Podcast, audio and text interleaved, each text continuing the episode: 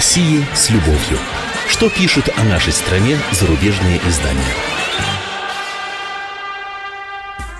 Здравствуйте. В студии замредактора отдела международной политики комсомольской правды Андрей Баранов. И, как обычно, я знакомлю вас с обзором наиболее интересных публикаций в иностранных СМИ о нашей стране. А, знаете, в эти праздничные дни, когда мы отмечаем 71-ю годовщину Победы в Великой Отечественной войне, и традиционным парадом на Красной площади, и новой, но вот уже ставшей всенародной акции шествием бессмертного полка, так вот, в эти светлые дни, ну, хочется как-то отличиться от э, сиюминутного политиканства, которым пронизана вся международная жизнь нынешняя, вспомнить о миллионах погибших и отдать им дань памяти за то, что они своими жизнями обеспечили мир следующим поколениям, поколениям и не только в нашей стране. Хотелось бы, да не получается. Ибо многие в современной Европе жаждут не только забыть о подвиге советского солдата, но и извратить его, представить чуть ли не деянием, сопоставимым с чудовищными преступлениями нацистов. Ну, в этих упражнениях сейчас впереди планеты все страны Балтии и Польша. Если с Прибалтами давно все понятно, потому что неадекватность их нынешних правителей и большинства средств массовой информации очевидна, то действия поляков, чья страна была освобождена Красной Армией и осталась-то на карте в своих современных границах благодаря воле советского руководства, вот их попытки заявлять, что все это неправда – вызывает отрубь и изумление. Примерчик. Историк, директор управления по делам образования Польского института национальной памяти. Этот институт занимается расследованием ужасов советской оккупации в основном. Кавычка, конечно. Зовут его Анжей Завистовский. В издании «Госчнедельный» утверждает, не следует праздновать окончание Второй мировой войны именно в российской столице. За много лет россияне создали такую ситуацию, что главным пунктом ежегодных торжеств стала считаться Москва. Но мало кому известно, СССР, как и сегодняшняя Россия, отмечал 9 мая не победу во Второй мировой войне, а в начавшейся только в 1941 году Великой Отечественной. Эта война снимает с Советского Союза позорное клеймо агрессора 39-40-х годов и союзника Третьего рейха, помещая его в ряд жертв немецкой агрессии. Вот как у них все просто у поляков. В Польше с 1945 года по решению коммунистических властей 9 мая стал национальным днем победы и свободы. Это насмешка истории, потому что половина Польши, а на деле вся ее территория, находилась под советской оккупацией. Мало кто помнит, что новая польская послевоенная граница была утверждена лишь 5 февраля 1946 года. Лишь. Полгода, да, всего прошло после Поздамской конференции, утвердившей этой границы. Нет, надо было, видимо, решать это сразу, на следующий день, следующее утро. А, удивительно, пишет поляк, но это зловещая дата, 9 мая 45 года, напомню, зловещая дата, осталась с нами даже с ними, то бишь после 1989 года. Беглые изыскания показали, что формально в течение 25 лет польской независимости день 9 мая оставался государственным праздником со статусом аналогичным, например, Дню независимости, хотя он не был выходным. Ну, наконец, в 2014 году этой проблемой удалось заинтересовать политиков. В итоге в апреле 2015 года были внесены коррективы. С этого момента национальным днем победы стало 8 мая, как и в нормальной Европе. И хотя сейчас идет множество споров, читаем, слушайте.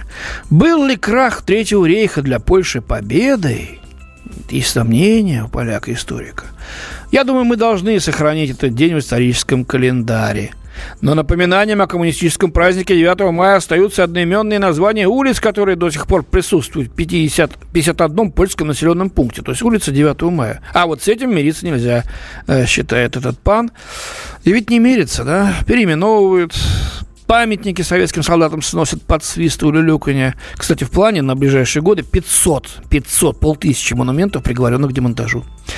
И ведь весь этот злобный Моськин лай, да, из-за сапога дядюшки Сэма мордочка выглядывает. Сами-то сунуться к нам ни за что не осмелятся э, как тот польский вертолет, кстати, который так и не посмел взлететь с американского эсминца Дональд Кук, когда увидел рядом российские истребители, хотя по плану их учений должен был. Ну, давайте теперь о событии совсем недавнем, трогательном и духоподъемном, я бы сказал, но тоже вызвавшем зубовный скрежет у некоторых западных журналистов. Речь о выступлении оркестра Санкт-Петербургского Мариинского театра под управлением Валерия Гергиева, который в четверг сыграл концерт в сирийском городе Пальмира. Политический обозреватель немецкой газеты «Франкфуртер Альгемайна» Фридрих Шмидт пишет в этой связи. Российский президент Путин в виде обращения, которое транслировалось на большом экране перед античными развалинами, сказал о необходимости общей борьбы против терроризма. Не слушайте дальше. Путин использует так называемое освобождение Пальмиры и пиликанье оркестра для того, чтобы на Западе забыли, что сирийский диктатор и его покровители из Москвы снова убивали мирное население в Алеппо. В тот же четверг во время авиаудара по лагерю беженцев в городе Сармада погибли минимум 28 человек, говорится в статье. Здесь все ложь от первой до последней строки. Пальмиру освободили с помощью нашей авиации, которая раздолбала подкрепление исламистов, пытавшихся прорваться к городу.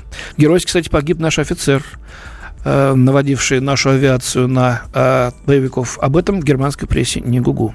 Разминировали Пальмиру и продолжают это делать наши саперы. Молчок, полный вакуум. Ну, про пеликанье оркестра Гергиева на весь мир знаменитого и престижнейшего, это пусть на совести Шмидта останется. Возможно, ему медведь на ухо наступил, бывает такое. Ну и, наконец, бомбежка лагеря беженцев в Алеппо. А, российская Минобороны заявила, не было ни российских самолетов, никаких других. Об этом свидетельствуют данные объективного контроля. А сделали это боевики от Джапанусра залповым огнем из установок залпового огня. Дешевая эта фальшивка не прожила и суток. Запад заткнулся, турки молчат. И сейчас все молчат тряпочку по поводу этого очередного преступления террористов. Ау, хер Шмидт, и же с вами, где же ваше-то опровержение с извинениями?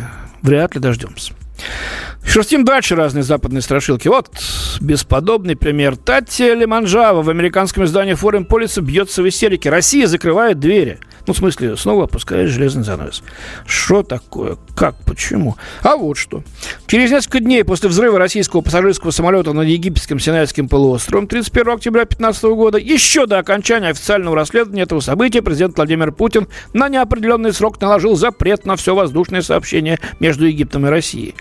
Меньше чем через месяц, когда турецкие ВВС сбили российский военный самолет, Кремль наложил еще один бессрочный запрет, на этот раз на чартерные рейсы в Турцию. Российские власти выдали эти санкции за необходимые антитеррористические меры. Но главная цель этих мер выглядит двоякой. Режет правду матку Татьяна Ламанжава, очевидно, ей, видимо, только одной и известно. Во-первых, они, эти меры, считает она, направлены на ограничение взаимодействия россиян с внешним миром период, когда Кремль с трудом пытается сохранить видимость своей стойкости и победы над врагами. Ну, на самом деле, Путин, очевидно, дрожит, как осиновый лист перед всякими внешними вызовами, так что башни кремлевские трясутся. Такое впечатление, наверное, должно сложиться, должно сложиться у немецких читателей. Читаем дальше. Во-вторых, задача этих мер – перенаправить внутрь страны существенную часть российского туристического денежного потока, составляющую почти 54 миллиарда долларов, чтобы посодействовать укреплению бедствующей отечественной экономики, полагает журналистка. Ну и дальше она пишет. Новая Конституция 93 года давала россиянам гарантированную возможность свободно выезжать из страны и также свободно возвращаться, напоминает Лиманжава. В 90-х годах сотни тысяч уехали из страны, но совсем. И бесчисленное множество людей наводнило мировую туристическую экосистему. Однако в последние пять лет гайки неуклонно затягиваются. Кремль принимает ряд мер, которыми все сильнее ограничивает для россиян возможность свободно выезжать из страны. В частности, оставляет им все меньше вариантов выбора зарубежных мест назначения. Так, вот, стоп, минуточку. Что, возрождаются выездные визы, что ли, которые были в советское время? Комиссии, рассматривающие характеристики смерти работы для поездок за рубеж? Да нет, конечно, ничего этого нет. Да и запрета-то на отдых в Египте, даже в той же Турции, нет, лететь туда через Минск, скажем, или другой иностранной компании транзитом даже дешевле выйдет. Что еще?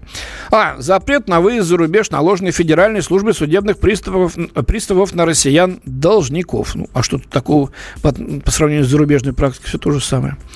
Ограничения для сотрудников ФСБ, разведки, МВД, прокуратуры и других силовых ведомств. Ну, ЦРУ в Россию и вообще за рубеж сотрудники тоже не так просто ездят. Э, и БНД немецкая, БФФ. Если эта госпожа этого не знает, пусть поинтересуется.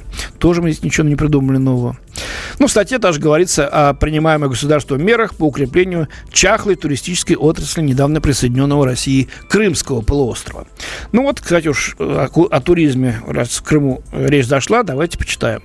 Многое в Крыму не ясно, но вот ко времени года это никак не относится. Лето обязательно придет, и потому шоколадная страна Крыма уже прихорашивается, пишет в своем репортаже для швейцарской газеты Neue Zürcher Zeitung Бенjamin Трибе. Уже в июне в Крым приедут первые отдыхающие.